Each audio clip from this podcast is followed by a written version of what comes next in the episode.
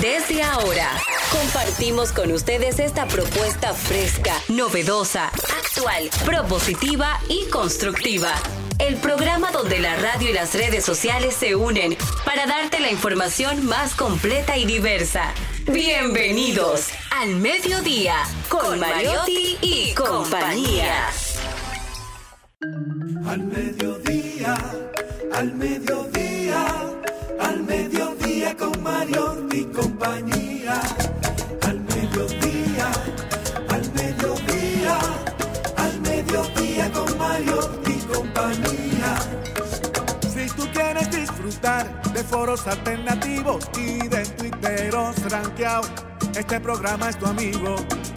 Tu revista meridiana para el talento una vía, para radio y redes variadas y con la canción del día. Al mediodía, al mediodía, al mediodía con Mario y compañía. Al mediodía, al mediodía, al mediodía con Mario y compañía. Si tú quieres disfrutar de página para izquierda, en la calle y el hogar, por eso no te lo pierdas, para que hablemos un poco de salud y nutrición. Vamos allí camino propio de moda y decoración. Al mediodía, al mediodía, al mediodía con Mario y compañía. Al mediodía, al mediodía, al mediodía con Mario y compañía para que hablemos aquí de la educación vial. Siete preguntas y un chin, los pioneros y algo más. Para que hablemos de derecho, de inmobiliaria y también de entretenimientos, deportes y la torre de Babel. Al mediodía, al mediodía, al mediodía con Mario y compañía. Clave, hay viaje a la vista, dominicanos por el mundo tecnología y trending topic. Dilo alto, dilo duro. Al mediodía, al mediodía, al mediodía con Mario y compañía. Al mediodía. Hola, mediodía. Saludos, mediodía. Sean todos bienvenidos a su programa preferido, al mediodía con Mariotti y compañía, donde ponemos alas a las palabras para llegar hasta ustedes con información sin sufrición y diversidad divertida. Un servidor quien les habla, Charlie Mariotti Jr., feliz, agradecido de estar con todos ustedes como cada día. Gracias por su sintonía, gracias por acompañarnos en este esfuerzo de información sin sufrición, de diversidad divertida, radio y redes, redes y radio. Esto es Radio Responsable. Recuerden que estamos por Rumba 98.5 para toda la provincia de Santo Domingo y el Distrito Nacional, Cool 106.9 para casi toda la región este. Premium 101.1 para casi todo el Cibao, Santiago, Moca, La Vega, Salcedo, Bonao y San Francisco de Macorís. Gracias por su sintonía, mi gente, a todos los que nos ven por YouTube, a los que nos sintonizan por las diversas redes sociales también. Gracias por acompañarnos. Esto es un trabajo que hacemos con mucho cariño, con mucho amor para todos ustedes. Arrancó al mediodía Celine Méndez. Muy buenas tardes, feliz agradecida de Dios de poder compartir con este público maravilloso, un público que siempre nos manifiesta su cariño, porque este programa aquí tenemos la oportunidad, como siempre digo, de aprender de todos estos colabor colaboradores estrellas que vienen cada día a nuestro espacio. Aquí hay gente buenísima a nivel personal, pero sobre todo laboral. Hoy es Hoy es qué? Hoy es miércoles. Ay, yo voy a decir hoy es viernes. Ay, Dios mío, y yo sí estoy lejos. Y el cuerpo lo sabe. No, hoy es Un miércoles. vestido de cebra, ¿eh? De cebra. Voy para una entrevista. Son animales dóciles las cebras. No, la Ariana. ce- eh, No eh, sé, eh, mí me encanta el eh, animal eh, Ella es un animal eh, eh, salvaje. Me encanta el animal. sabes, porque ella le ha costado que ser domesticada. Es así. Le ha, ha pasado trabajo. No ha Ay, sido yo creo que era de la fácil. cebra. No de ti, mi amor. Pero Oye, no era de la cebra que ustedes ha sido un proceso hablando. que no ha sido fácil. No ha sido ¿y fácil. esto? Todos los hombres que se han enfrentado Pero, hombre, dicen habla- lo habla siguiente. madre. La- la- dicen lo siguiente. Mi madre y mi padre. Cuando ella está en amor es amorosa, pero cuando se enoja. ¿Y quién te dijo eso? Ella es buena a las buenas. A la buena, pero cuando Y se mala enoja, a las malas. Se le sale. No, no, yo no soy mala a la mala, sino me Y quito. cuando se Me enoja. quito, me quito, me quito. Y a cualquiera Me quito, borra con me cica de gato. me Y otra me que también borra, vea qué frase más bonita. Jenny Aquino. Muy buenas tardes, señores. Gracias por estar en sintonía. Otro día más. Nosotros felices. Miércoles 6 de diciembre. Señoras, entró diciembre, así como quien no quiere la Hoy cosa. fue que te diste cuenta. Jenny. No, no, no, no, no. Estoy diciendo, lo estoy haciendo énfasis de que hemos abierto los ojos y ya voy seis días de diciembre. Esto va como caña para el ingenio. Ese- Tú ves como caña para el ingenio que vamos. Realmente estos días hemos pasado como Oh. rutu, tu, tu, tu, tu, tu, rapidísimo. Pero ya estamos a 6 de diciembre y les cuento algo sumamente chulísimo y es que mañana hay fiesta, es lo más importante ya. Así es, para los que no saben, mañana RCC Media, la empresa matriz de esta emisora, celebra su fiesta de Navidad para todos los que aquí laboramos, para todos los que aquí nos ganamos el pan de manera digna y honrada. Así que el programa de mañana será grabado. Aprovechenos hoy que mañana no estaremos aquí. Darían Vargas estará degustando un buen jugo de uva Sí. en las inmediaciones Y el, de que, Jalao. y el que se quiera tirar foto conmigo allá. Ay, qué humilde. también, No, yo creo que es que la que no, no está invitando gente que Antonio ya tiene el presupuesto. No, de afuera. Ah, afuera, eh. ok. Y, y- y hay que decir que esta es nuestra primera fiesta después de la pandemia. es. Así que vamos todos con muchos ánimos, con muchas expectativas. Claro. Con muchos Bueno, nuestra bríos. primera fiesta nunca hemos El ido. gran Kelvin está bastante feliz. Don Darían Vargas. Feliz, contento de vivir en un país que todo lo tiene, un país que va avanzando, un país que mejora en la prueba PISA, un país que siempre va Ponte adelante. En ese país es que yo vivo, en el país donde todo es posible, en el país que solamente hay que nacer para ser rico. Pero él nos dijo ayer que no avanzamos a la prueba PISA y ahora que sí. ¿Cómo es parte de su dinámica. Don Carlos Mariotti. no. Buenas tardes a toda la comunidad de Al Mediodía que siempre nos acompaña. Yo no sé qué buscarían varias aquí porque hoy es miércoles. Eh, mire, deje, de estar, deje de hablando su disparate. Cuidado. Llegue a su programa y, y salude. No Amor. a Qué rudeza. Estamos en Navidad. Eso es que, que le iba a preguntar yo a él. Claro, porque- Que- porque él no nos trajo nuestro abrigo. muy bonito que se ve. Data lo carajo. trajo, Podemos él ir lo con el trajo. abrigo. Mañana, vamos todos con el abrigo para la fiesta. Mañana vamos ¿Usted con el abrigo? Después que la productora me puso a mí loca de que a buscar ayer una ropita de, Yo te de he dicho Brasil. Que no te lleves mucho de ella, que ella tiene. Yo me tema. quitado ese problema. No, y mañana hay que ir. Carlos, saluda. Te lo saludé. Fue él el Ah, jefe bueno, que pues dijo. muy gente, muchísimas gracias. Estamos medio emocionados porque vamos para. Sí, eso es lo que ella Ella es lo que quería sexy para todo, la fiesta. todo es a tu Ustedes día. están emocionados porque es gratis lo que se van a beber. Así es. Ley de vida. No, pero Gracias. don, volvemos. don Antonio Paya no le gusta mucho la alcohol, va a dar agua y jugo.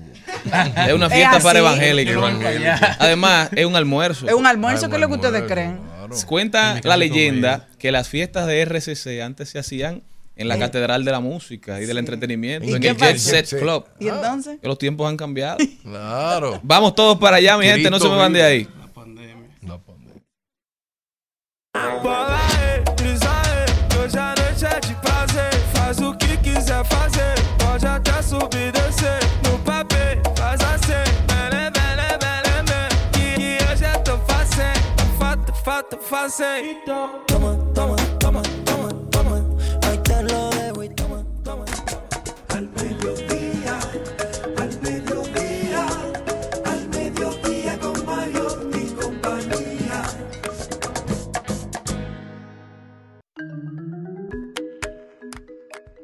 Señores, ya arrancamos el programa con nuestra invitada especial, parte esencial de este programa, la querida Nicole González, alias Azul. Ella estará hablándonos del soundtrack en las películas, por qué gustan tanto, si hacen alguna diferencia en la historia, cuáles son algunas de las bandas sonoras más trascendentales y cuáles son las más famosas. Luego nos vamos con Ahí lo dijo, también hablaremos de deportes y hoy Jenny Aquino nos trae a la profe Aquino, que nos va a estar hablando un poquito de Rosa Parks, mujer afroamericana famosa en la lucha por los derechos civiles en los Estados Unidos. Rodaremos por el mundo, analizaremos las principales tendencias y hoy Maribel Contreras tiene a Vikiana La Maidita. Vikiana viene a hablar de su carrera, de su trayectoria, pero también de lo nuevo que nos trae. Hablaremos de tecnología y en página para la izquierda estará con nosotros una invitada muy especial. Ella es Siddhartha Mata. Ella es una escritora de nacionalidad, de nacionalidad venezolana hoy viene a hablarnos de su nuevo libro Un país que huye, migrantes, una novela que narra la historia de la familia Ramírez, que a lo largo de más de 4.000 kilómetros, más de cuatro países, tres fronteras, acompañadas por solamente las ruedas de sus maletas, tiene que salir de su país natal. Una historia muy bonita que vale la pena resaltar y que queremos hoy recomendar y lo haremos junto con la autora del libro. Señores, esto apenas empieza, no se me muevan de ahí, que nosotros ya regresamos con Azul.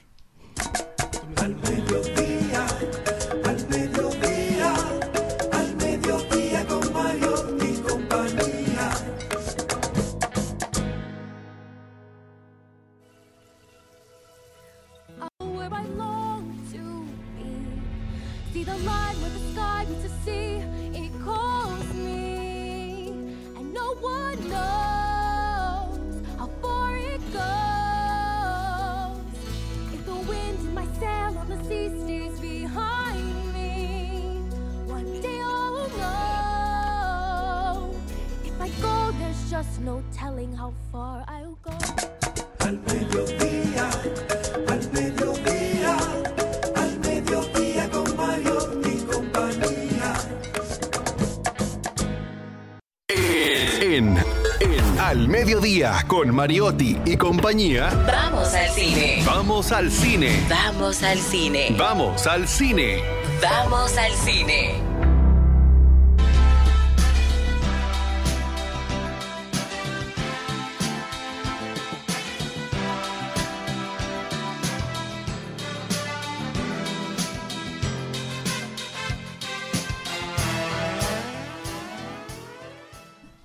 Nicole González, Azul, está con nosotros a hablar de cine. Dime de, eso, Nicole. El soundtrack, la música, ¿incide en si una película es exitosa o no? ¿O es simplemente adorno? No, no, no es adorno. Adorno es bastante importante en la historia de una película.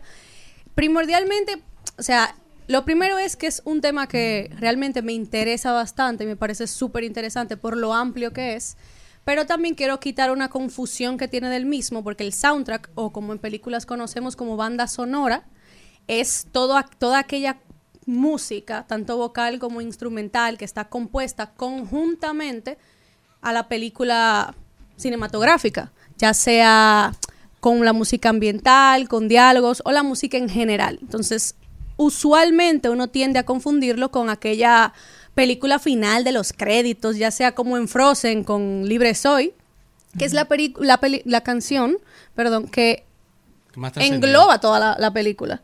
Es aquella realizada para vender también el espacio importante de la película. Pero la banda sonora o soundtrack no es solamente eso. También eh, es todo aquel sonido que ha vuelto característico a una película. Entonces, ¿el soundtrack es lo que va al principio y al final? ¿O es, es todo lo que Todo lo que compone es musical la película, durante el transcurso de la todo lo que compone musicalmente el transcurso de la película. Por ejemplo, eso que acabo de decir de esa música que tiende a llamarse como el tema de cierre o salida, o el OST, o el BSO, en español y en No, inglés. sigue tirando ciclos. que es esa ca- no eso es banda Mira. sonora original o soundtrack ori- Ah, original entonces- soundtrack Yo no sé, pero nunca pasa de moda los soundtracks. Yo no sé si la banda sonora de la película El, El Gladiador. correcto es Increíble una de eso, esas esa, esa, esa música Entre, increíble. entre el soundtrack y el discurso que él le da, que lo usan Yo soy máximo canciones. décimo meridio. No vamos a darle un chance a ver si la escuchamos ahí no la Vamos a ver. Eso tiene una...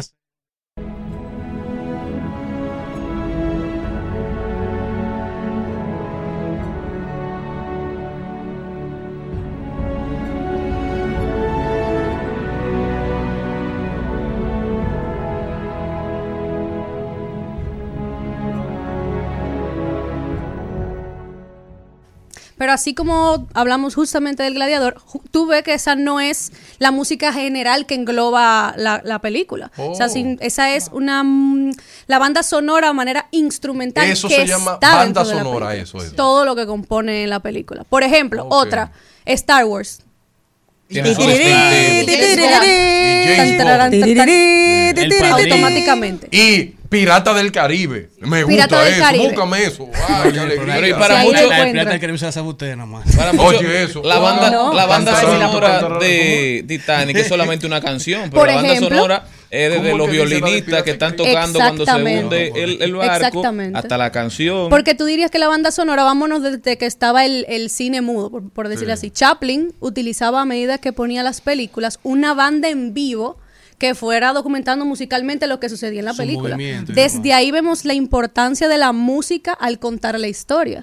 Es Por decir, eso- que una persona que va a hacer una película tiene que poner el mismo cariño, el mismo esfuerzo, el mismo énfasis Claro que sí. a la música que al guion. Claro, y eso es en esa línea tuve muy que armado. Hay, soundtrack de películas y de producciones que ganan Oscar. Claro, mira, por Digo, ejemplo, Oscar no, sí. Grammy, Billboard es y difícil vaina. ver a. Christopher Nolan no trabajar con Hans Zimmer, que es conocido por cómo funciona en la banda sonora de muchísimas Claro. películas, que uno por el nombre tal vez lo desconoce, pero inconscientemente disfruta mucho de su de sus El creaciones melódicas soundtrack en de una El película. pianista. Esa También. cosa te hace llorar, mi hermano. Claro, que, eso. o sea, son soundtracks que te conectan y aún sin ver la película, tú escuchas ese sonidito y ya tú sabes Y que mira, estás yo no sé si eh, también el soundtrack de la Pantera Rosa, ¿eso clasifica o eso no es eso? Ahí ¿Eso es qué otra es?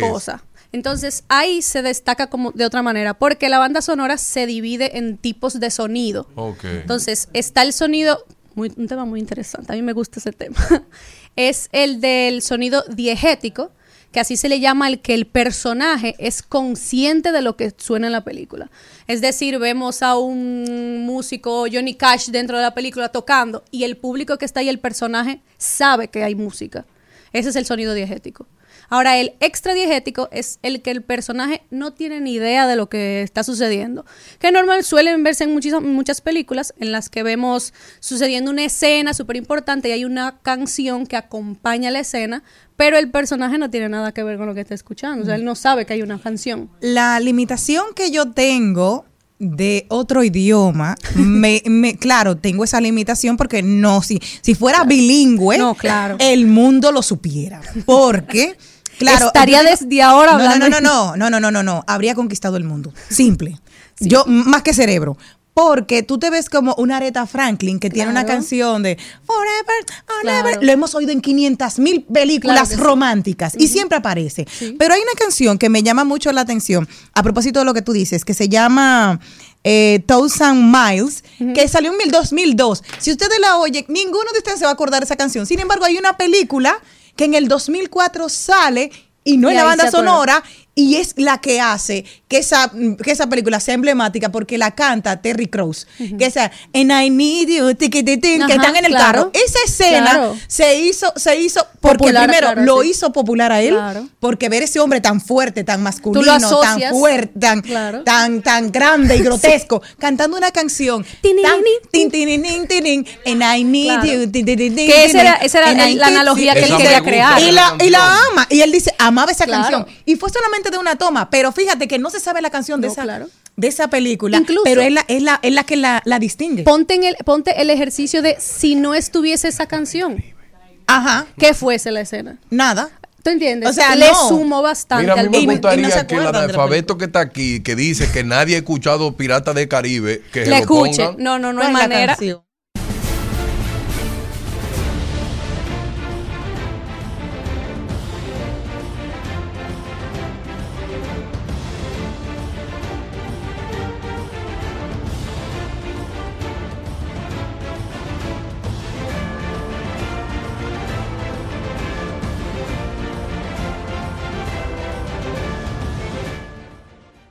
Otro clásico, otro sonido súper clásico, que mucha gente se lleva a su gimnasio hasta el día de ahora para entrenar, Rocky porque Balboa. cuando uno escucha eso, se motiva, y es la de Rocky Balboa. Cuando está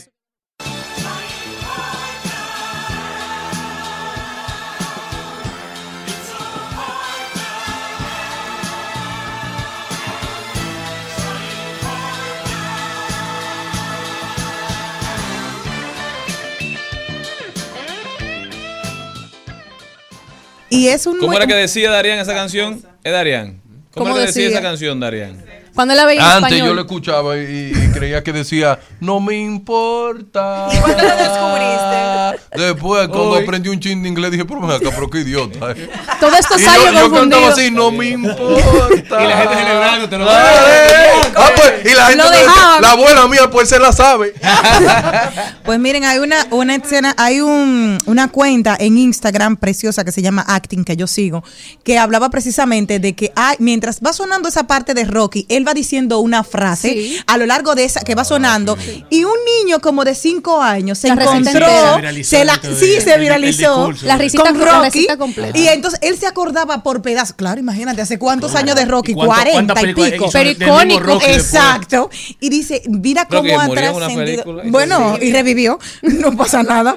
Pero ese Ha niño, hecho de todo. mira cómo ha podido trascender las generaciones, que un niño de no más de cinco años le recitó todo y cómo puede marcar la música, sobre todo porque se oía la música Pero y todo lo que, la emocionalidad. las bandas sonoras no solamente sirven para crear, No. sino para revivir. Claro. Porque hay muchas canciones que uno entendía que ya se quedaron en el olvido y hay una muy clásica que es ¿Cuál? la de la mexicana, ¿cómo se llama? La de la, del Día de los Muertos, esa película. Eh, Pero la animada. de Coco. La de Coco. Que yo encontré a mis Recuérdame. Recuérdame. Y yo, y la Es primera vez que ellas vieron la película, que no la vieron conmigo, y yo dije, ¿y de dónde ustedes se saben esa canción? Claro, y ahí ya es distinto porque en un musical tú tienes como una, una diferentes. Bandera amplia de muchas canciones distintas como esa, porque La Llorona, en todas sus Y- versiones, y La en Llorona. Coco también la barca. Y mucha gente que la conoce ahora Ajá. cree que es de Coco. Así o sea, es. a- hasta ese punto, Sí. hasta Eh, ese eh, punto hubo. el soundtrack llega a conectar con la gente, ya que tú identificas Y una canción y la vuelvas a conocer. muchísimo Manita, oye, clásico. no- yo no sé si también te gusta, pero el soundtrack de Batman es Sí, bueno. eso es un clásico. Es un clásico. Búscalo, hay muchachos. Y más si es de Christopher Nolan. Pero y te va llevando. la música del Padrino, Claro. es Sí, increíble. 100%. Pero la música te va llevando también a, a despertar emociones porque se, Claro. o sea, va a fortalecer el argumento visual de la película y te va diciendo qué va a pasar en la película de terror. Si no viene con, con ese nino. Exactamente. O sea, no está pasando nada, No te estoy viendo una puerta, pero está la Señor, cancioncita. es Mira, te voy a igual que la decir de la Titanic. ya La de Titanic te da una tristeza de una vez, señores. Yo no puedo Y te voy a decir un clásico, o sea, esta es una película, un clásico de Hitchcock que es Psicosis, Psycho, en la escena de la ducha en la que viene el asesino y tiene el cuchillo. Si uno tiene solamente los gritos, mata automáticamente, o sea, lo, lo que la vuelve icónica, que es cuando estaba el sonido de cuando viene un asesino, que El- ya el uno lo asocia a eso, del y, Ajá. y, y, Ah. Que lo usan ya para en todo lo que tenga que ver con eh, terror. todo lo que tenga que ver con terror o un asesino que se aproxima, le colocan eso. Pero en esa misma línea está lo que decías de la Pantera Rosa. Eso se le llama leitmotiv. Ah, eso. Ya que es un recurso que utilizan para dárselo a un personaje Oh. en particular. Por ejemplo, no hay otro personaje que no sea cuando aparece la Pantera Rosa que no tenga esa Es canción. verdad. O sea, Eso es y como de la tú película. escucharlo ya tú sientes. Eso es como la película del tiburón. Tarán, Clásico. No, no, no. Aprende, Charlie, a hacer programa. Aprende. Que tú no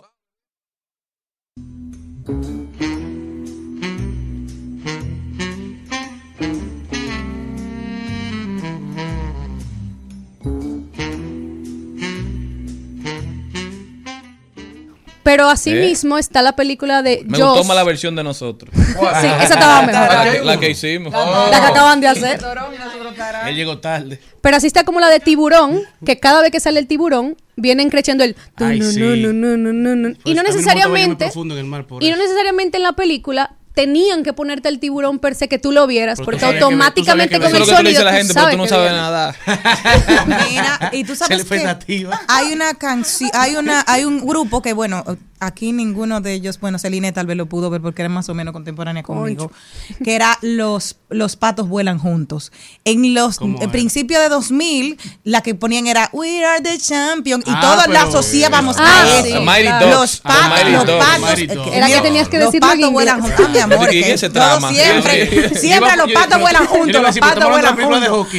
no de hockey que los patos vuelan juntos, siempre, y eran así. Y era y ponían esa canción y yo creí que esa canción Era precisamente de ellos. Yo la conocí de esa canción de que nosotros éramos campeones por esa película. Y así es que marca el la banda sonora y todo en cada película, porque Claro. están esas canciones preexistentes, como tú dices, que también lo utilizan en la película, que es de otra persona, pero para ti, si la escuchaste por primera vez en ese momento, Es de ahí que te Ahí que Manita, vamos a escuchar Batman ¿cómo para que tú veas.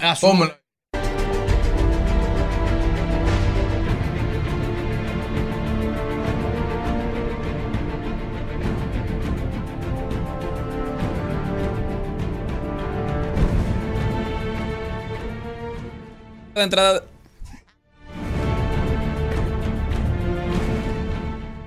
Ándalo. pero porque también en las películas y en otros, en el La entretenimiento, mírala ahí. Prueba pizza. No, parece que a ti la prueba pizza te quemaste porque no entendiste que cuando una gente está hablando no se puede estar hablando. Pensamos que estamos fuera del aire. Usted tiene que está tener bien, educación. discúlpeme, está bien. Pero óyeme, en las, los recursos auditivos también se utilizan en el entretenimiento para marcar la entrada de un personaje, Claro. así como se hace el leitmotiv en La Pantera Rosa. Por ejemplo, una canción que marca la entrada de un personaje histórico icónico es esta. Vamos a ver si ustedes saben la entrada de quién marca esto.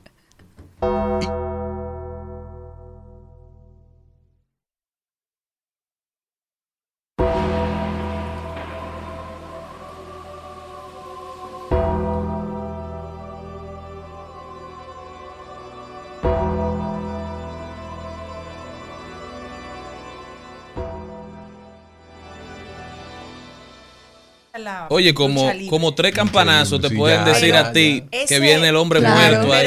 El Undertaking. y, y lo que hacen, eh, eh, eso le pone a uno como los Me pelos. gusta, Sí. me gusta. Estoy Así- emocionado. Así yo fui en vi- yo Mira, fui nunca había visto, nunca había visto una cebra emocionada. Yo fui a ver, Y una honestamente, cebra domada. a la cebra la llevaron a ver una lucha de esa Oye. Claro. a Nueva York y yo, ah, yo no quiero ir para eso. Fue como Pero- casi obligada, pero me- cuando The People, people Champion.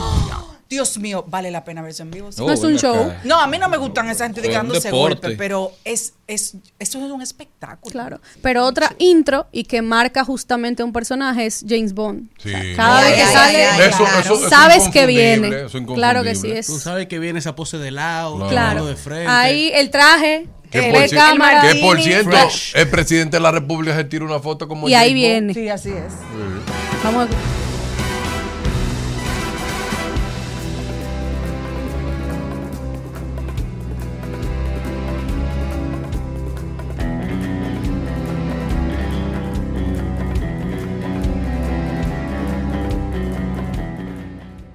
Otro, otro súper, súper clásico que también dio inicio a que se utilizaran en muchas otras películas y es la de El bueno, el malo y el feo que empezó a utilizar el, el sonido cada vez que hay batallas en las que hay dos personajes que se miran. Que empieza el... Ah, sí, claro. Pam, pam. O sea, ese es un Sí. clásico que cada vez que hay un enfrentamiento duelo. Un o un duelo. duelo, esa es la, la música que viene. Y viene de un clásico que así. viene problema. Claro. Y ahí.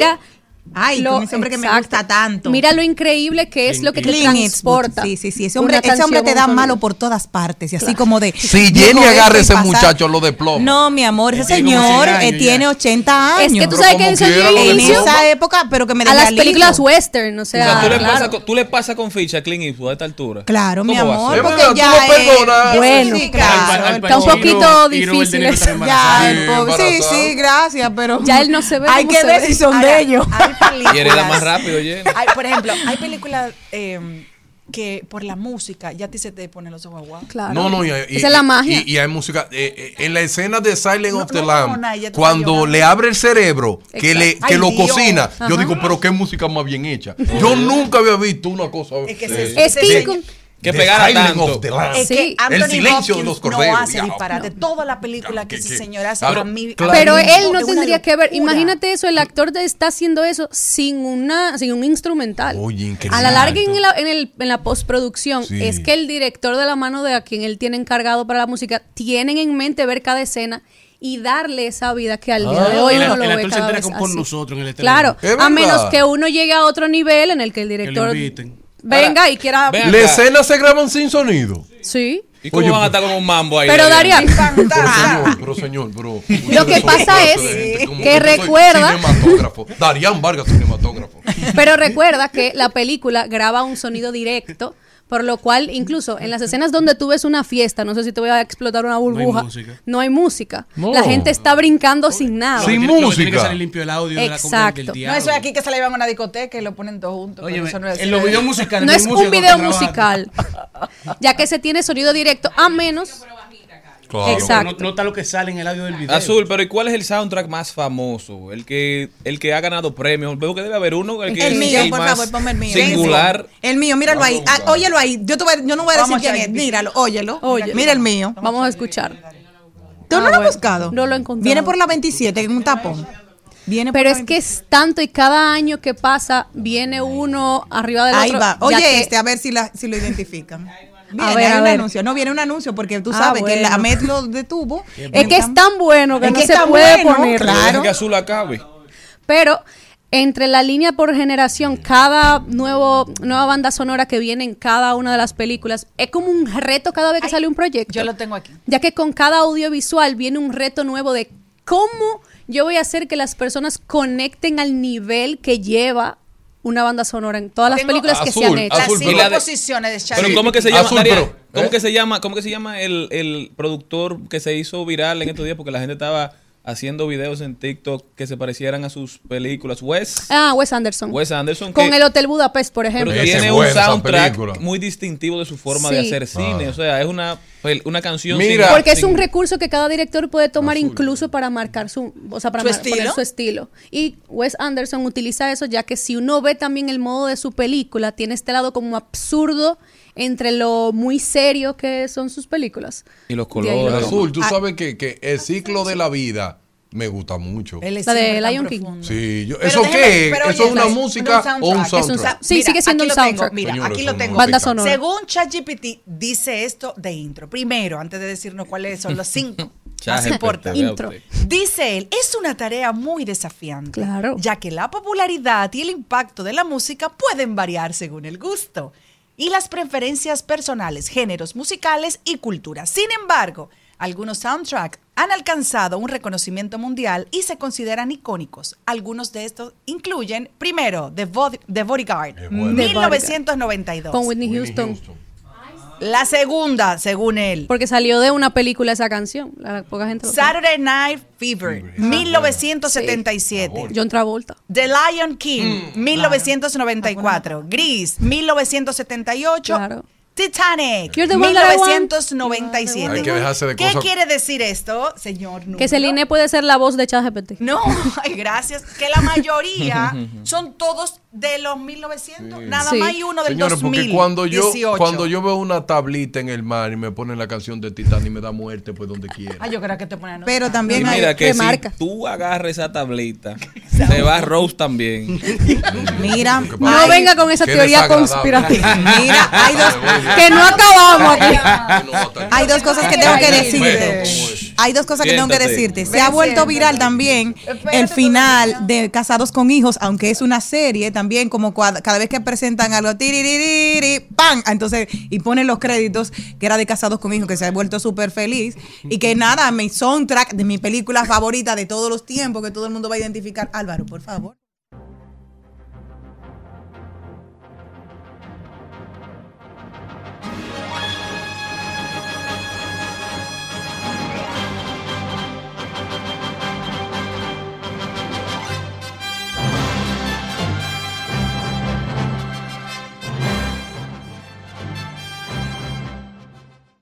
Bastante buena esa. Sí, me encanta. Me- Esa ¿Cuál será? Yo la vi todas, las de Christopher Reeve, porque yo No, lo sabemos amaba. que Henry Cavill está No, ahí. pero yo antes amaba a Christopher Reeve y ah, por heroína solitaria también. Claro, Y en luego general. entonces- no, no, no, todos no. Nada más a Christopher Reeve y a Henry. Veremos si te gusta el nuevo que viene. futuro. Azul, gracias por estar con nosotros, Azul. Sumamente interesante este tema. ¿Cómo puede la gente continuar esta conversación contigo para mantenerse al día?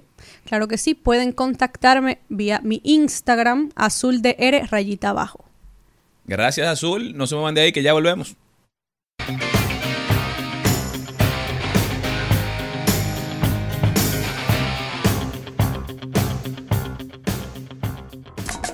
Al mediodía, al mediodía, al mediodía con Mario y compañía. En al mediodía. ¡Ay! Lo dijo. ¡Ay! Lo dijo. ¡Ay! Lo dijo. Lo dijo. ¡Ay! Lo dijo. ¡Ay! Y estamos de vuelta, mi gente. Gracias por continuar con nosotros. Esto es Al Mediodía Radio. Vamos a ver quién fue que dijo algo que valga la pena repetir y comentar. Carlos Mariotti, ¿tiene algún algo dijo ahí? Siempre, siempre Pues, listo, preparado, en el lugar. Oye, oye lo que está pasando. Cuando te pidan un- tu número de teléfono, que tú andes en la calle una, una- un viernes por la noche Están atracando. y te quieren venir a enamorar azul, oye lo que tú vas a hacer.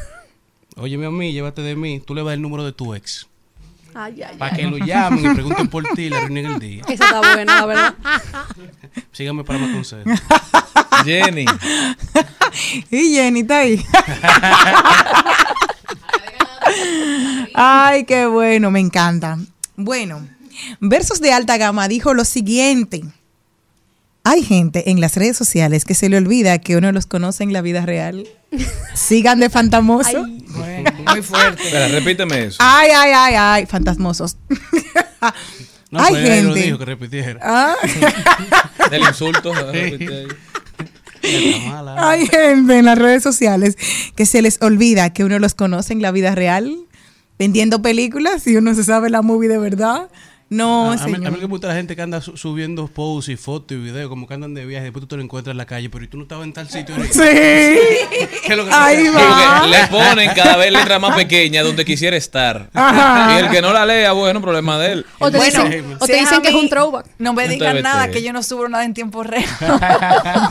Pero es un buena, una buena estrategia porque cuando uno sube cosas en tiempo real se delata y entonces Claro, cualquiera sabe tu yo no paradero. subo nada. Si tú estás disfrutando el momento, porque tú tienes que estar subiendo. O sea, No, no, es tú que yo fotos pienso- y guardas recuerdo, pero lo subes cuando tú puedas. Es que, es que yo pienso que los verdaderos momentos especiales no se graban porque no da tiempo. No, pero O también, que la foto, entonces. O mira, también yo es de seguridad. Sí, yo lo hago por seguridad. Yo lo hago también por seguridad. Pero eso tiene mucho sentido porque yo antes no tiraba fotos ni subía nada. Ahora, en mi vida personal, ¿verdad? Trato sí de capturar los que momentos que, quiero recordar, porque al final, como dice Carlos, las fotos son lo que quedan, los recuerdos, las experiencias, y uno de vez en cuando siempre es bueno volver a esos lugares, aunque sea de manera visual, aunque no sea para subirlo. No. Sí, hay muchas cosas que yo las grabo y tiro foto y no las subo.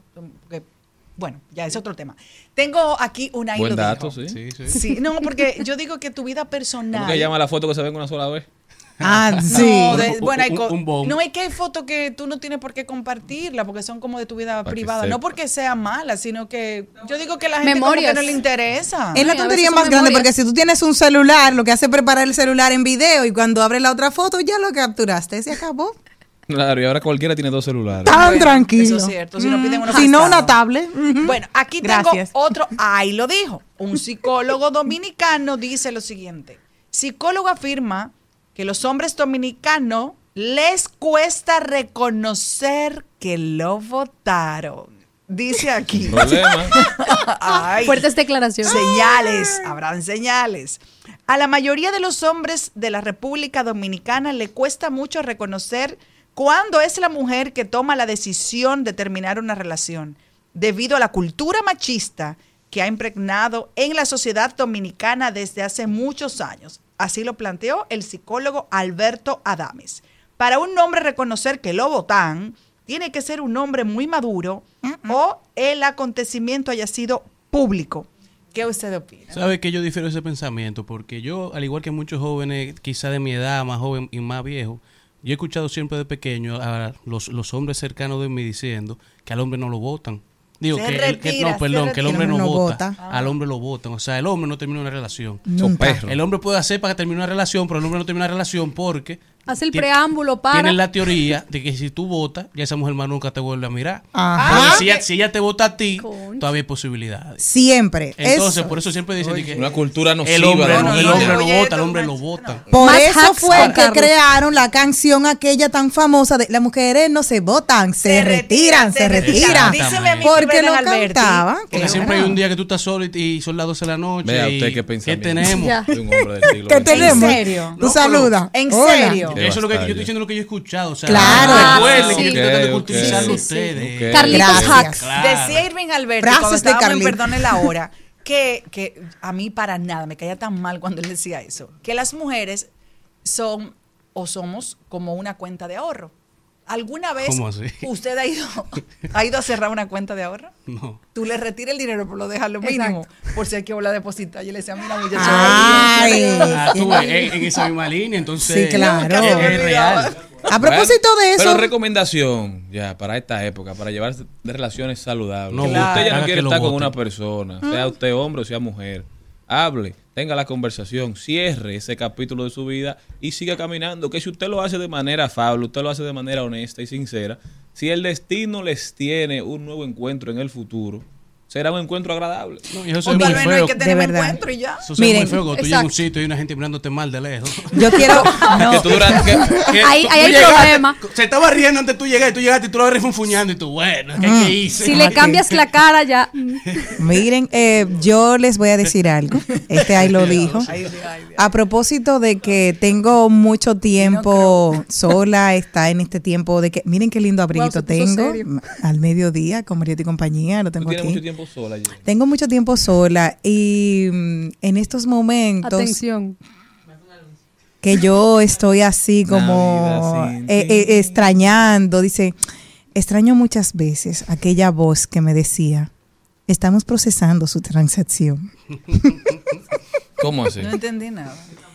Cuando tú llamas al banco, ¿qué te dicen? Estamos procesando su transacción. nunca me han dicho eso. Ah. No. Todo digital, Jenny. Es que tú Ay, no, pero tú te... Banreserva escucha tu voz. No, yo lo llamo, ya todo uno lo Señores, también lo dijeron algunos diputados de la República Dominicana que dijeron eso no se leyó. ¿Y a qué? Hacían referencia.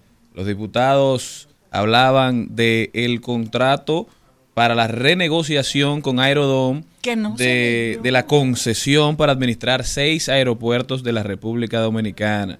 Dicen que se hicieron vistas públicas, fue muchísima gente, dieron opiniones encontradas, sin embargo a ninguna se les dio cabida. Dicen que todo eso fue bulto, que todo eso fue simplemente para que la gente se calmara, pero que no se le dio cabida a ninguna de esas observaciones y aprobaron el, el contrato con un informe favorable de la comisión y lo aprobaron sin leerlo, aun cuando existía un informe disidente de la oposición. Definitivamente sumamente penoso, una ley hecha a vapor con efectos retroactivos para garantizar que este contrato pasara, para garantizar que este contrato fuera posible. Llega al Congreso por quienes debe ser aprobado y se hace también a vapor sin siquiera leerlo, hipotecando el futuro de los aeropuertos dominicanos por más de 36 años. Definitivamente la oscuridad ha reinado en todo este proceso. Esperemos que llegue a la luz.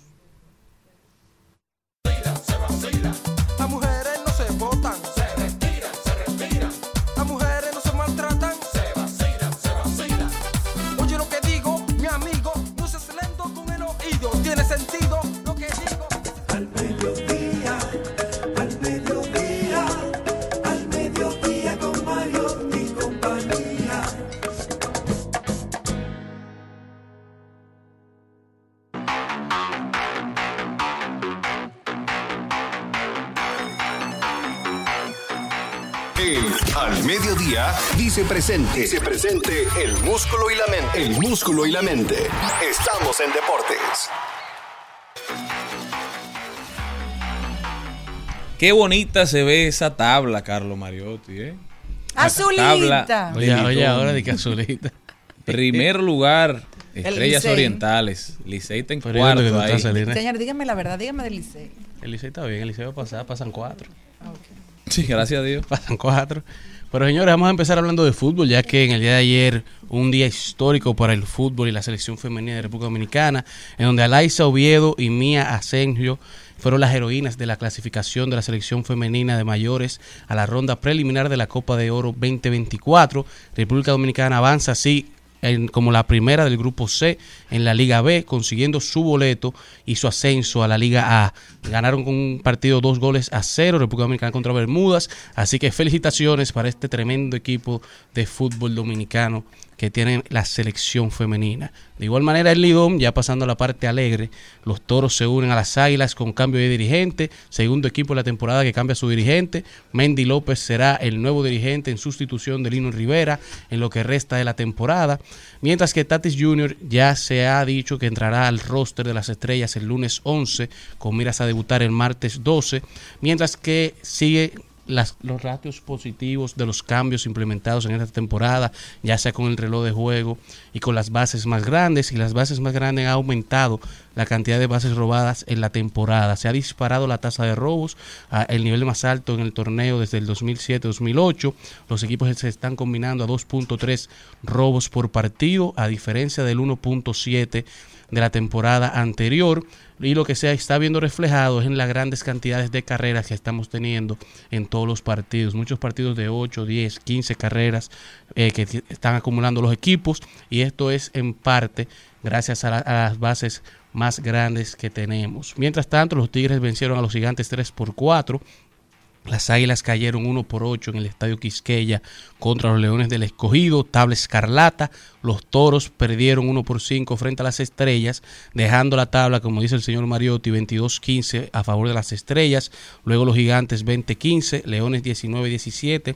Tigres 18-17, Toros 15 victorias, 20 derrotas y Águilas 12 con 22. Pero todavía quedan muchos partidos que se habían pospuesto, que se estarán jugando en, en los próximos días y ya una vez estén todos con el mismo nivel de juego, veremos verdaderamente la realidad de la tabla. Mientras tanto, hoy los Leones visitan a los Tigres del Licey y los Gigantes se visitan a las Águilas Cibaeñas en el Estadio Cibao. Mientras que en el mejor baloncesto del mundo ya está el escenario listo para las semifinales del In-Season Tournament, el primer In-Season Tournament de la NBA. New Orleans estará enfrentando a Los Angeles Lakers y los Milwaukee Bucks se estarán enfrentando a los Indiana Pacers.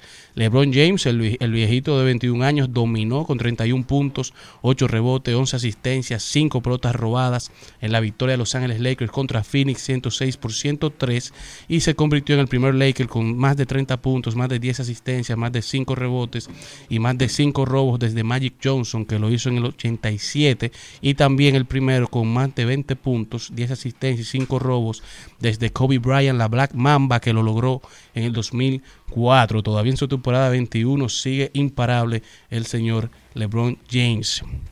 Mientras que Kevin Durant y LeBron James, Kevin Durant en Phoenix con 31 puntos y LeBron con sus 30 también para los Lakers, se han sumado y se han unido para un total de 66.590 puntos en los juegos que se han enfrentados y es la segunda mayor cantidad por dos jugadores desde Karl Malone y Michael Jordan en el 2003. Los Milwaukee Bucks avanzaron luego de vencer a los New York Knicks 146 por 122, 35 puntos, 10 asistencias para el Greek Freak Giannis Antetokounmpo y ya mañana 7 de diciembre se define la primera final del primer inciso Tournament que hasta el momento ha sido todo un éxito, así que fue un acierto bastante eh, bueno para el comisionado Adam Silver. Ya Indiana será el primer partido de mañana de la, de la doble tanda, Indiana contra Milwaukee y luego desde Las Vegas llegan New Orleans contra Los Ángeles Lakers, cerrando así este recuento deportivo del día de hoy.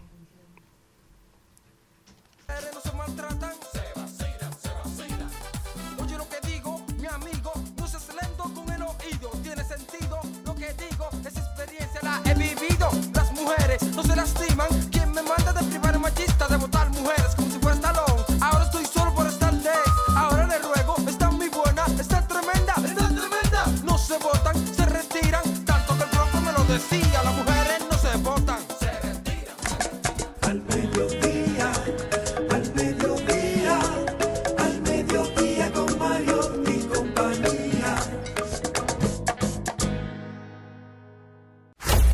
Inteligente, alegre, efervescente, chispeante, burbujeante. No es un 7-Up, no es un Sprite, no es champán.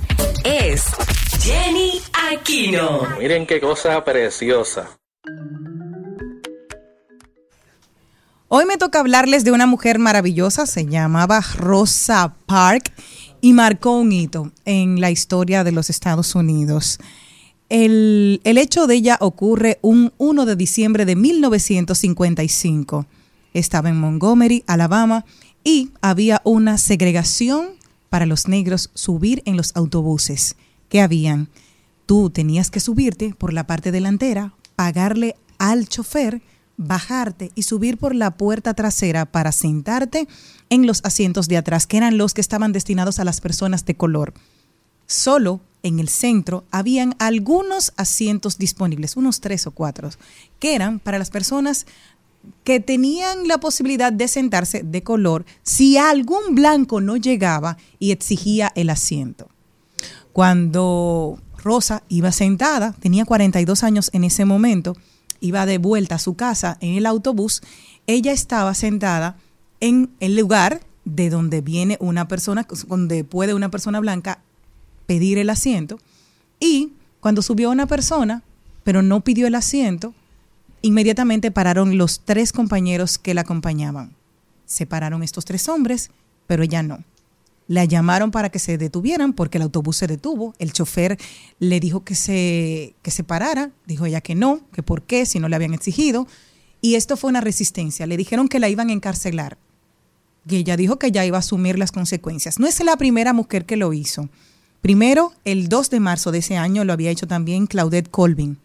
En 1945 lo había hecho Irene Morgan. Y en 1884, 71 años antes, lo había hecho Ida Wells. Pero ¿por qué marcó un hito que Rosa Parks ese día, con una multa, empezó la revolución de el autobús?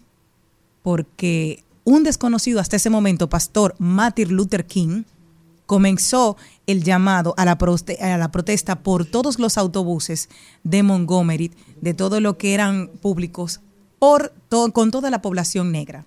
¿Saben cuántos días la población negra se resistió a subirse a los autobuses? 382. Y llegó a ser tan alto el déficit y las pérdidas que registraron los autobuses públicos porque los negros no se subían, que tuvieron que ir a la Corte Suprema de Justicia y estos tuvieron que declarar un 21 de diciembre de 1956, un año y 20 días después, que era inconstitucional segregar a la población, que los negros tenían la oportunidad y el derecho de sentarse donde quisieran en los autobuses. Y esto marcó un hito en Alabama, declarándolo inconstitucional. Por eso, Rosa Parks se conoció como el ícono del movimiento de los derechos civiles y marcó un antes y un después. Si lo que estás haciendo crees que es pequeño y crees en ello, no importa, estás transformando el mundo. Si no, recuerda siempre a Rosa Parks. Y Jenny, se oye muy bonito todo, pero ese boicot a, a la- a la cen- a la- digamos, a los asientos asignados le costó a ella su trabajo en ese Claro. momento, le costó mucho maltrato, le costó ser víctima y ser amenazada de muerte. O sea, ese proceso fue cargado de sacrificios. Tuvo Se tuvo que mudarse de mudarse. Humillada tuvo también. después, Se exacto. fueron a, a- a Detroit, si mal no recuerdo, y dedicó su vida completa a- al servicio, a tratar de mejorar la calidad de vida de los afroamericanos. Definitivamente, si algo nos enseña esto es que no hay causa que no conlleve un gran sacrificio. o pequeña, que tú crees que dice lo que estoy haciendo es signifi- insignificante. No, no, no, no. Todos podemos, gracias Cristian, todos podemos aportar. todos podemos La aportar. carne de burro no es transparente. Sí. Por eso todos podemos aportar desde la posición en la que estemos y todos somos importantes. Si usted, digo yo, como volvía a insistir, puedes transformar el mundo, transforma tu calle, transforma tu hogar, simplemente, transforma tu hogar. Con eso ya tú estás transformando tus vecinos, ya transformas tu edificio, ya transforma tu calle, ya transforma tu sector, ya transformas el mundo. Pero hay que comenzar con un pequeño paso. Transfórmate.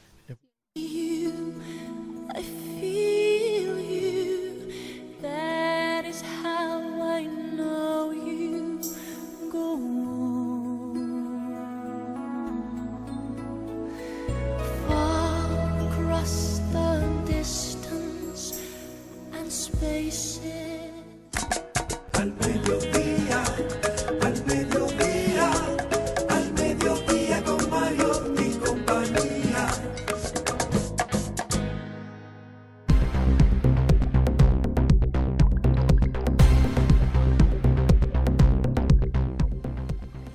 Estamos de vuelta, mi gente. Gracias por continuar con nosotros. Esto es al mediodía con Mariotti y compañía. Gracias por acompañarnos. Vamos a rodar por el mundo a ver qué está pasando, porque aunque somos diversidad divertida, no podemos estar al margen de la realidad. Bueno, yo me voy para China, donde hay, hay una noticia que yo haría lo mismo para que el señor Mariotti Paz no se entere.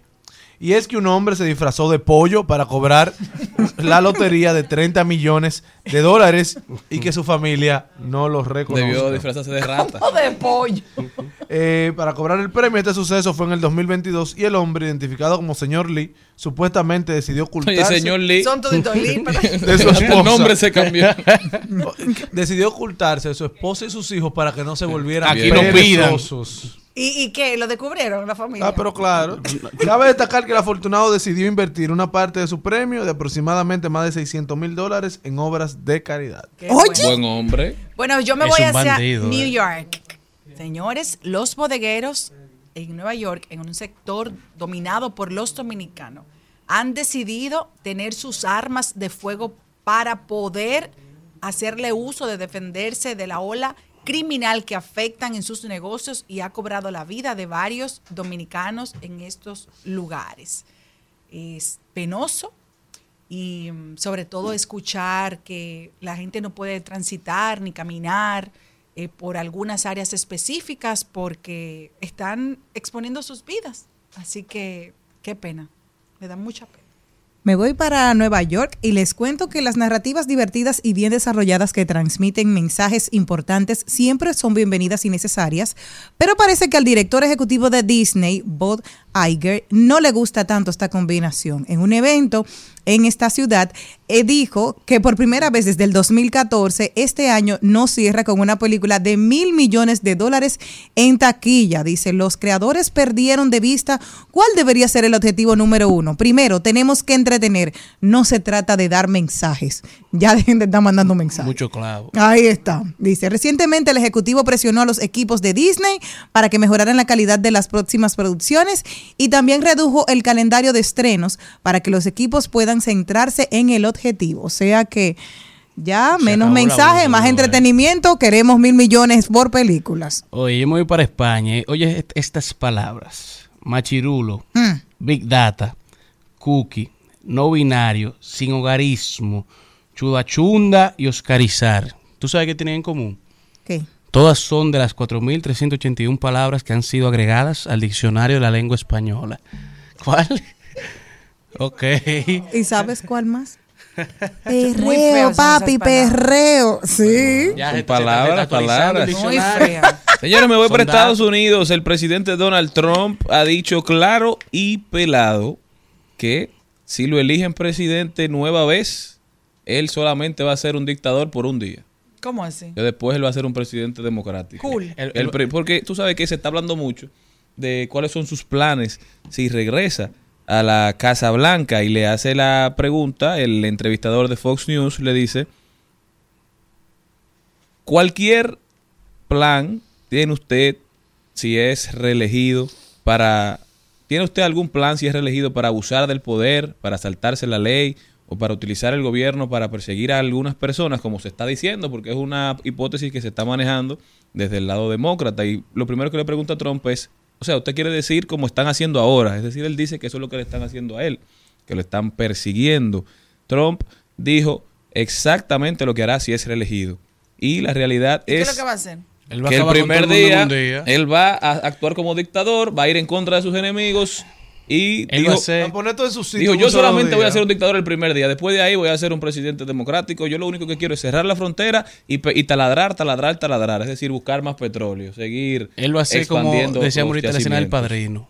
Exacto, En va a una limpiar. escena él va a limpiar a los enemigos. Oye, cuando una gente te dice lo que va a hacer, tú no puedes quejarte después cuando lo haga, entonces Sí, la pero- realidad... Bueno, Pero- Biden dijo que si Donald Trump no fuera candidato, él tampoco. No se estuviera reeligiendo.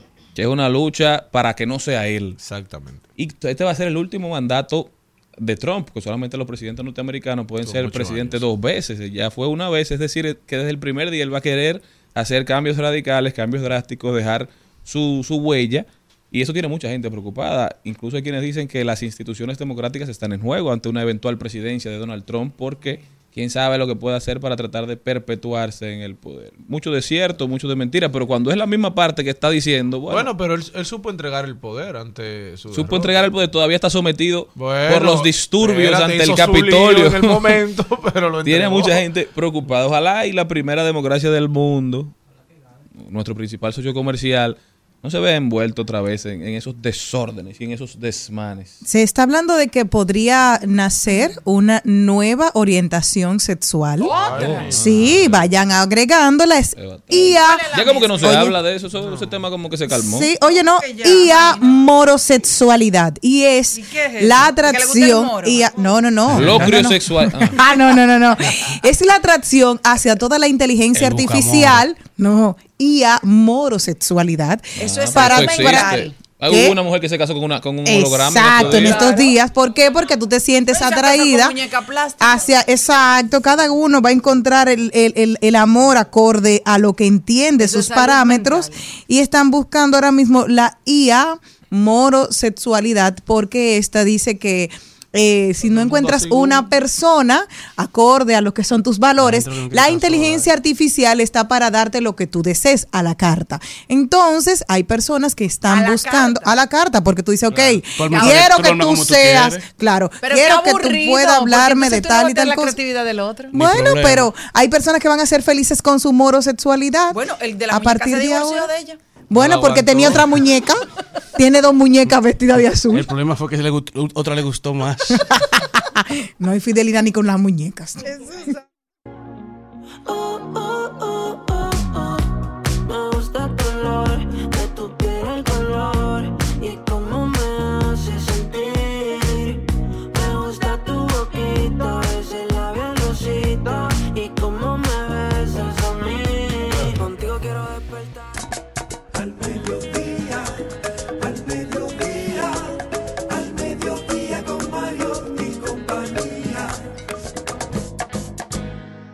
Trending, Topics. Al mediodía.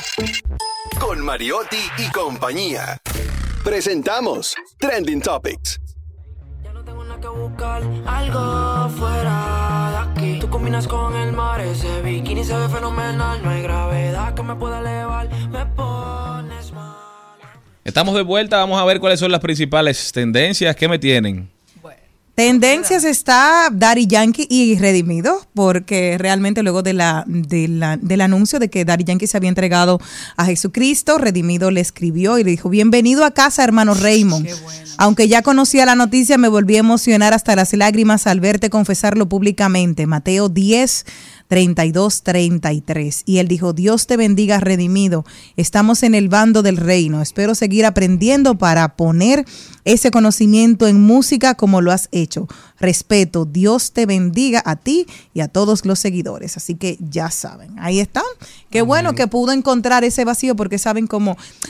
Cuando ya no tienes ningún obstáculo en la vida, dice, ok, me quiero montar en un avión y quiero llegar a China, llega a China. Ok, ahora estoy aburrido, me voy para Singapur, Singapur. Me voy ahora para Bora Bora, me voy a Bora Bora. Me voy para Alaska, me voy a Alaska. Ya, te apiaste de un avión, quiero comer tal cosa, todo lo tienes a la mano. Y una vez que llegas y tienes Hasta todo lo que has querido, exacto, ¿qué hay después de ahí? Más nada. Y cuando tú ves que ya nada eso te llena y encuentras que lo que está el dinero no te va a arropar, el dinero no te va a querer, el dinero no te va, ese ser humano cuando se va a todos los aplausos y cuando apagan las luces está solito en su casa, necesita a Dios. Qué bueno. También tendencia, otro que lloró, Kim Jong-un, que mientras estaba el dictador de Corea del Norte, mientras estaba dando un discurso, el señor suplica entre lágrimas a las mujeres de su país que tuvieran más hijos para compensar el descenso de la natalidad. Y bueno, ¿quién quiere nacer? ¿Quién quiere parir en un ambiente tan tétrico como el que suponemos que se vive en Corea del Norte? Porque la información que sale es bastante poca. No, y yo leí ayer en un periódico, no recuerdo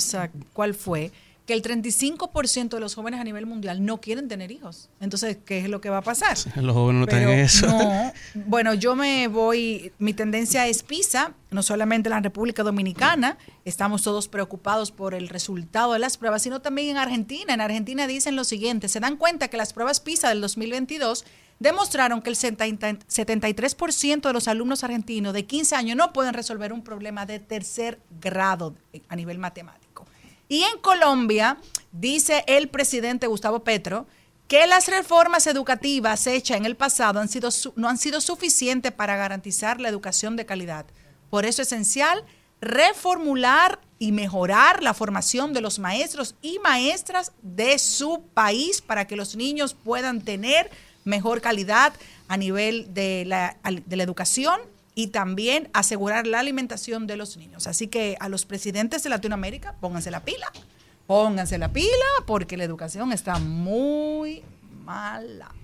Bueno, y se mantiene en tendencia la serie de primavera que se estará celebrando los días 9 y 10 de marzo en el Estadio Quisqueya, en donde los Red Sox de Boston y los Tampa Bay, se- los Rays de Tampa Bay se estarán enfrentando dos días aquí en República Dominicana, un encuentro de grandes ligas.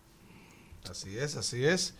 también, también es tendencia, bueno, el Colegio de Abogados, porque la Comisión Nacional Electoral ha definido como el ganador a Trajano Potentini.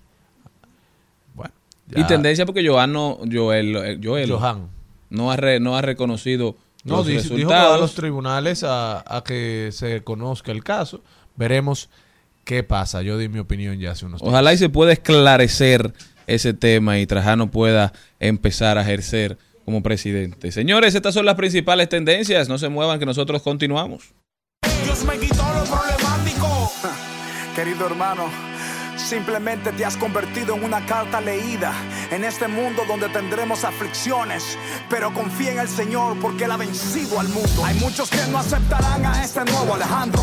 Prefieren al viejo Almighty, el personaje malandro. Buscan un títere adaptado al sistema. No quieren que tú seas solución sino problema. Otros dirán que lo tuyo no es verdad.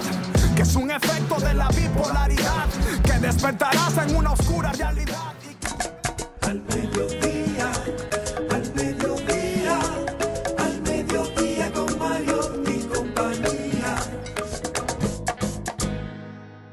En Al Mediodía, con Mariotti y compañía, seguimos con Páginas para la Izquierda. A continuación, Páginas para la Izquierda. Y nosotros tenemos el privilegio de recibir aquí a Siddhartha Marta, Siddhartha Mata, escritora de nacionalidad venezolana, que viene a hablarnos de un libro espectacular, refiriéndonos a un eh, a una canción de hace unos años. Dice, refugiado ciudadano de ningún lado. No importa dónde vaya, siempre seré extranjero. La ciudad, refugiado, ciudadano de ningún. Yo tengo que cantarlo, Libre, pero esclavo, viajero.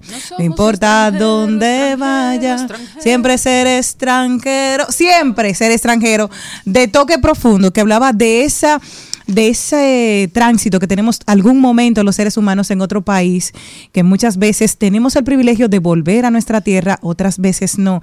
Y habla de eso, de que siempre que te vas moviendo, donde quiera que vas, encuentras personas maravillosas que te abren los brazos, que muchas veces no es así. Encuentras amigos, encuentras familia con otra sangre, te, eh, te acogen, te reciben, pero no siempre es la mejor cara, vas adquiriendo experiencia a lo largo del camino y estas experiencias no siempre se pueden plasmar, pero ella tiene la oportunidad de venir a compartir con nosotros esta historia con su libro Un país que huye migrantes. Siddhartha Mata. Buenas tardes. Buenas tardes. Muchísimas gracias por, por la oportunidad, por el espacio, por los minutos cedidos para hablar un poco de, de mi libro, de mi hijo, porque esto es como mi hijito.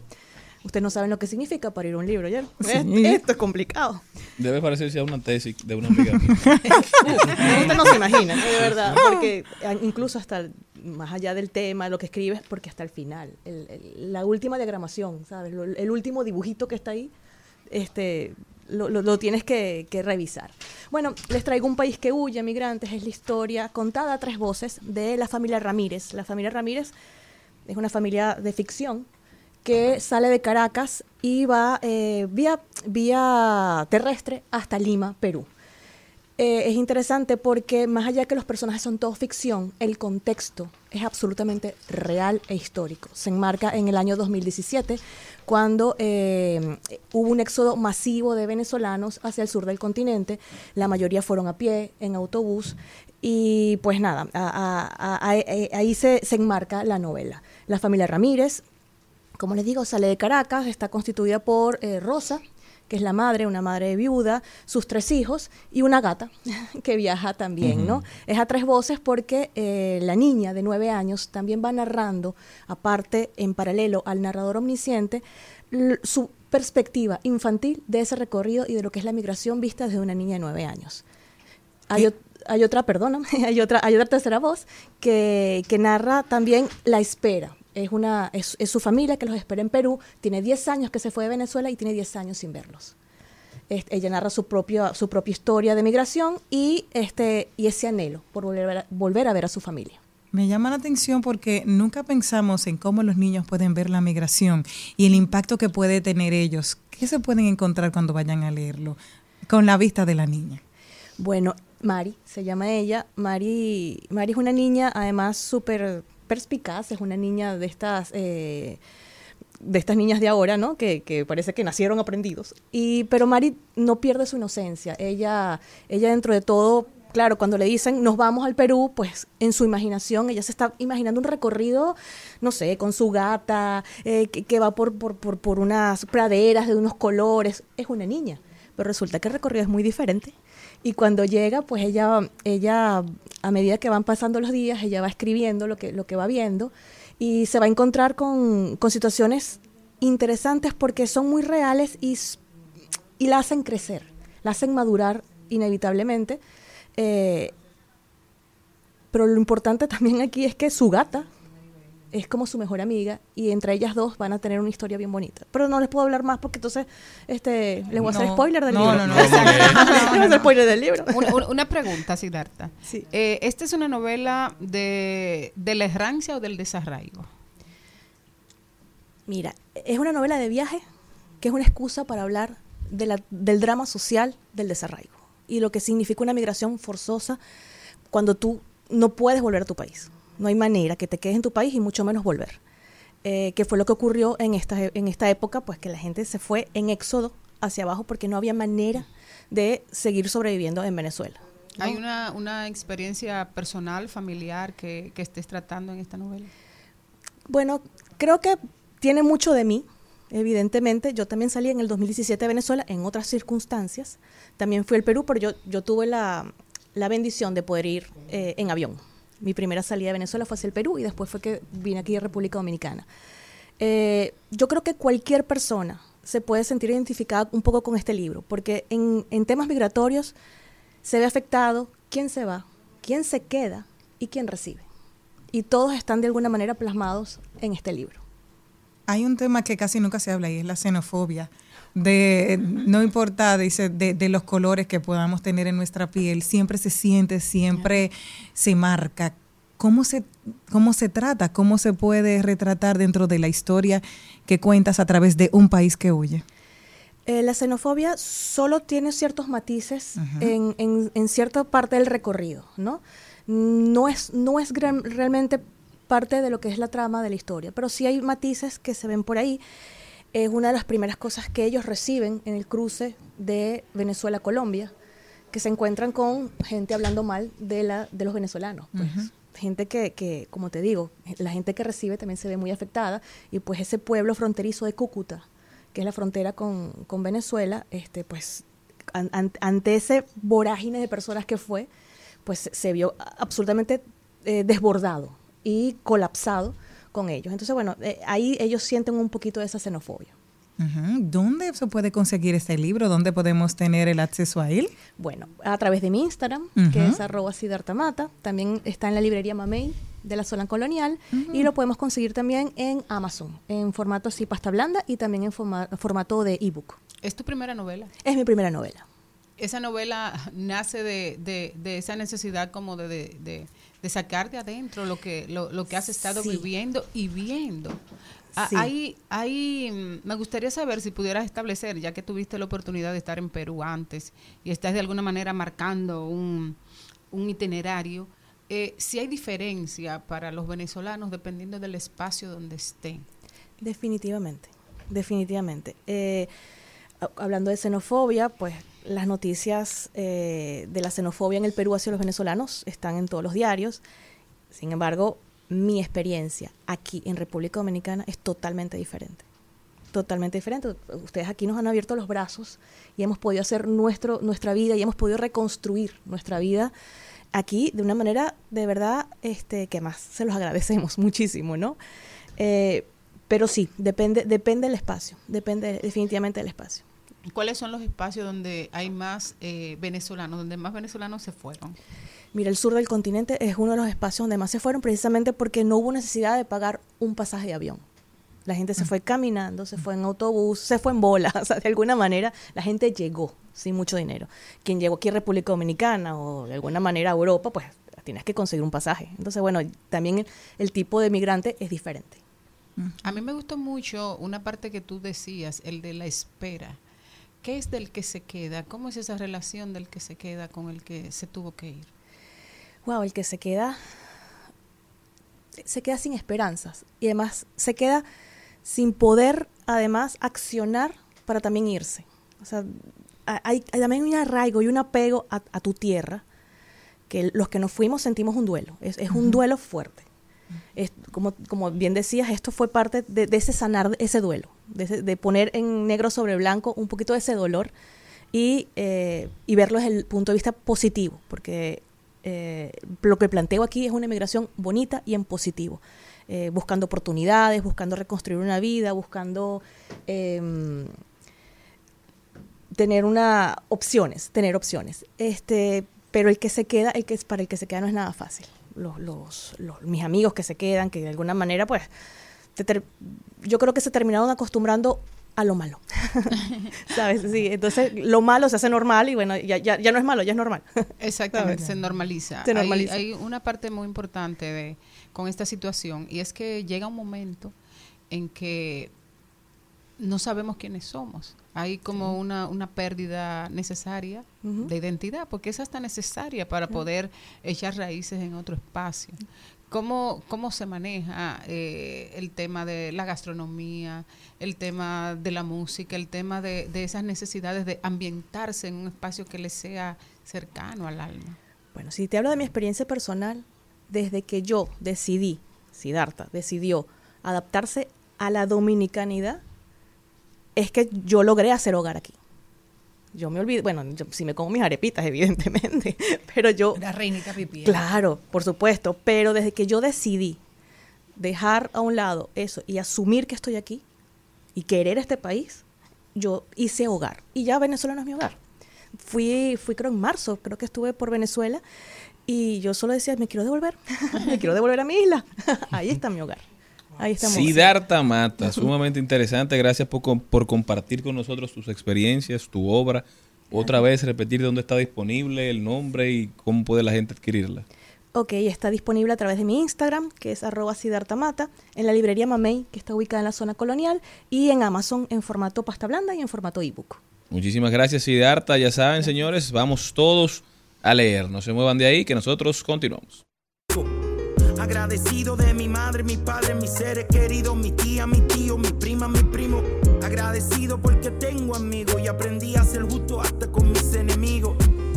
Agradecido porque aprendí a ser bueno hasta con el que tiene el corazón lleno de veneno.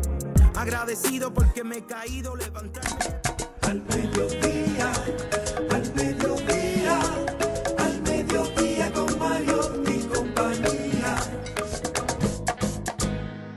En Al Mediodía, con Mariotti y compañía, llega la belleza y la mente de Celine Méndez. Bueno, queremos compartir con nuestro público una noticia que salió esta semana y vamos a, a detallarla. Quiero también saber la opinión de ustedes aquí en el elenco de este programa.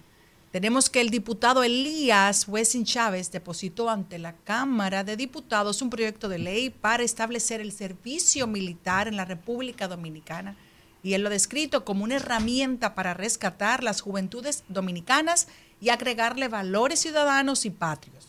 La pieza en la que también participaron los legisladores, el Miguel de los Santos y Miguel Bogar, establece que todos los dominicanos a partir de 18 a 35 años de edad deben prestar servicio militar durante un año, para además robustecer las reservas de las Fuerzas Armadas Dominicanas y fortalecer la seguridad nacional, así como contribuir a la formación moral y cívica de los dominicanos. Este vamos a decir, proyecto de ley también dice que establece durante el periodo de entrenamiento todos los conscriptos recibirán un sueldo mínimo por parte del Estado dominicano para que cubran sus necesidades mientras estén en el servicio militar. También serán registrados en el régimen subsidiado de la Seguridad Nacional de Salud como un beneficio adicional. A mí particularmente me parece de una manera muy oportuna que le demos algunas opciones eh, a los jóvenes. Eh, cuando tuvimos la oportunidad de ir a la, a la Fuerza Aérea, yo decía, ¿por qué no vienen desde la escuela y el bachillerato completo a decir a los chicos desde que están tal vez en octavo eh, grado eh, de las opciones que pudieran tener si se inscriben en, en, en alguno de estos eh, tipos de, de formación. Yo lo veo positivo. Ojalá yo que uno de mis hijos quisiera ingresar en el servicio de la Fuerza Aérea o algún otro, porque la disciplina que logran los chicos ahí, lo que yo tuve la oportunidad de ver en unas horas, duramos casi 12 horas ahí, el comportamiento de la y cómo dan las clases y todo fue fenomenal. No, no entiendo todavía bien el proyecto con a las personas ya que tienen 35 años, será porque ya el que tiene 35 años tiene su vida, me No, imagino y que no servimos para nada los 30 para arriba. o sea, ya los tobillos, las rodillas no aguantan nada. Dije, para tú poner ese servicio militar. pero sí a los jóvenes. si, tú me agarras joven, vamos arriba. Yo estoy muy de acuerdo y, y más jóvenes que salen de las escuelas o ni siquiera llegan a Sí, terminar la eso escuela. está chulo, a mí me gustaría. O sea, eso hubiese, eso fue- hubiese sido de que una opción obligatorio. Porque al final tú lo haces y tú decides si tú sigues o no. Exactamente. Bueno, mi- Pero es mi, algo chulo. mi, mi memoria, mi memoria no me permite pensar en eso como algo positivo, porque en todos los países que se ha instaurado el servicio militar obligatorio, son países No, no es obligatorio. Son no países dice- que pierden la libertad. Eh, son países que están obligatorio. en, en regímenes. No lo dice. Sí, es obligatorio. Bueno, yo lo, por eso lo leí textualmente, pero yo no vi la palabra obligatoria. Aquí dice, el diputado Elías Wessing y Chávez depositó ante la Cámara de Diputados un proyecto de ley para restablecer el servicio militar en la República Dominicana. El servicio militar es obligatorio. Bueno, ¿está bien? Porque el servicio militar existe, si usted quiere ser Sí, parte exacto. de la fuerza Si K13, quiere. para eso no, hay que aprobar una ley. O para sea, si eso él no- está hablando de aprobar una exacto, ley, eh, es para que sea obligatorio, obligatorio. Los es países que, por ejemplo, en Alemania, se terminó el servicio Eso- militar obligatorio en el 2011. Ahora que es opcional, se le ofrece a los jóvenes por un periodo de seis meses, un año, pues después que salen del colegio, después que completan su educación básica, entrar a ver si les llama la atención hacer carrera en los cuerpos castrenses. Pero el tema de que sea obligatorio a mí también me crea me crea mucho mucha suspicacia me crea como un, un picor en el cuerpo nada que sea obligatorio Sí, yo creo que en estos tiempos obligatorio- debe ser aprobado por ley. Ahí yo estoy de acuerdo, pero sí me gustaría que los jóvenes cuando estén en el bachillerato o entrando al bachillerato le dieran la opción de que aprendiera. Lo que a ti no te enseñan, tú no vas, tú no sabes si si existe, si es bueno, porque es verdad como tú dices que está ahí, pero yo particularmente no, si a mí me hubiesen dicho cuando yo termino o antes de terminar el bachillerato, me dan la opción de que yo pudiera vivir la experiencia de la Fuerza Aérea, yo hubiese hecho el intento, aunque tal vez cuando me ponen a hacer tres lagartijas y me dicen váyase para su casa. Pero yo hubiese hecho el intento. A mí me impresionó de una manera positiva la formación que tienen esos chicos ahí. En el caso de que hay muchos eh, sectores tan vulnerables de, de República Dominicana, yo estoy en una parte de acuerdo con Maribel y en otra parte no. Porque, un ejemplo, en Corea del Sur, que es una de las de las eh, de No los países no es una república democrática. No, no lo es. sí, es que. Bueno, pero es- es una- porque mí- dice- perdón, ¿Puedo decirlo? No, sí. Para mí, el servicio militar es Franco. Para mí, el servicio militar es Trujillo. Para mí, el Ujú. servicio militar es Hitler. Y la historia de la humanidad está ahí. Exacto, O pero sea, mira cómo ¿qué- Corea del Sur tiene mil- servicio militar y la gente y los jóvenes van y lo hacen. Y Corea del Sur es una de las de las tecnologías más grandes del mundo y no se parece a Corea del Norte. Entonces tú puedes tener esas dos versiones, porque tú tienes a- a- al, al Corea del Norte, amor, pero tienes Corea del Sur. Aquí sin servicio militar vivimos casi a punto de, de morirnos, porque aquí estamos, en todos los sitios hay un pichón de dictador. Sí, eso sí es, eso sí es verdad, porque aquí nosotros hasta el que te sirve en un sitio. O sea que es una tendencia demasiado negativa que ya existe. Y También- cuando tú haces un servicio militar, te está dando poder sobre el otro.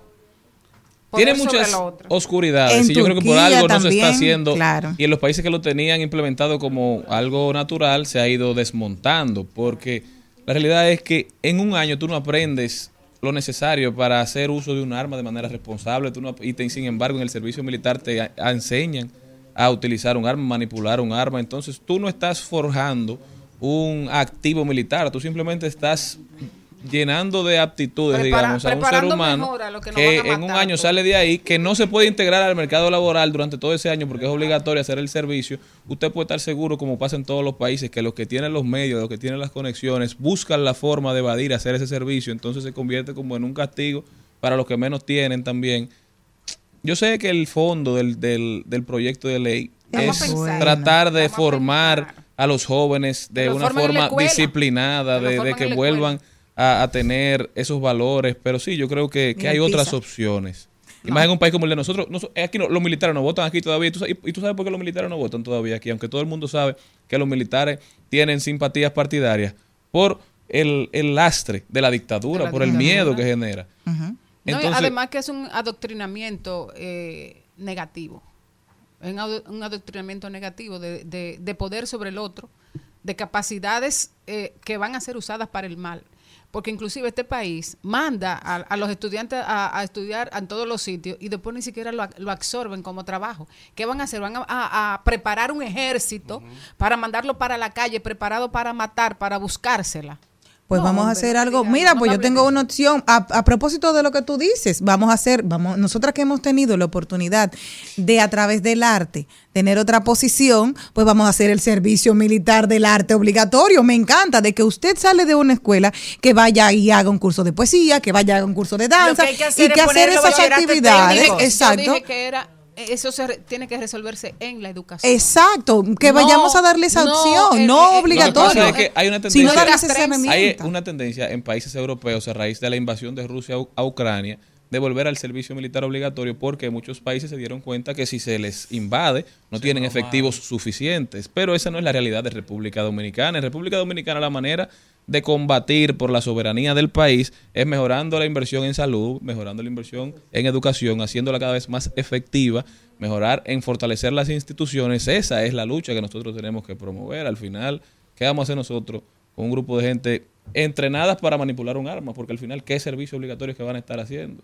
Por eso te digo que mejor deberíamos de eso, yo estoy totalmente de acuerdo ahí con Maribel de que nosotros deberíamos de darle ese servicio, servicio de, de cultural obligatorio, que tú me digas a mí que tienes las herramientas de que usted baile, dance, que escriba, que, en este que- pa- que- en- que en se, este que se país, ilustre. para la gente todavía los artistas son unos vagos. Exacto, también es cierto. En, en este país, Sí, es verdad. en este país, Es cierto. todas las alcaldías han quitado las bandas municipales, Totalmente han de quitado las escuelas de música. Y las O que sea, las tienen las usan como un método de aquí- amedrentamiento. Aquí hay un ministerio de deportes inoperante, porque tú me dices cuántos jóvenes hay en los barrios que ellos han ido a buscar y a darle la oportunidad para que vengan y practiquen algún deporte ahí en el centro olímpico.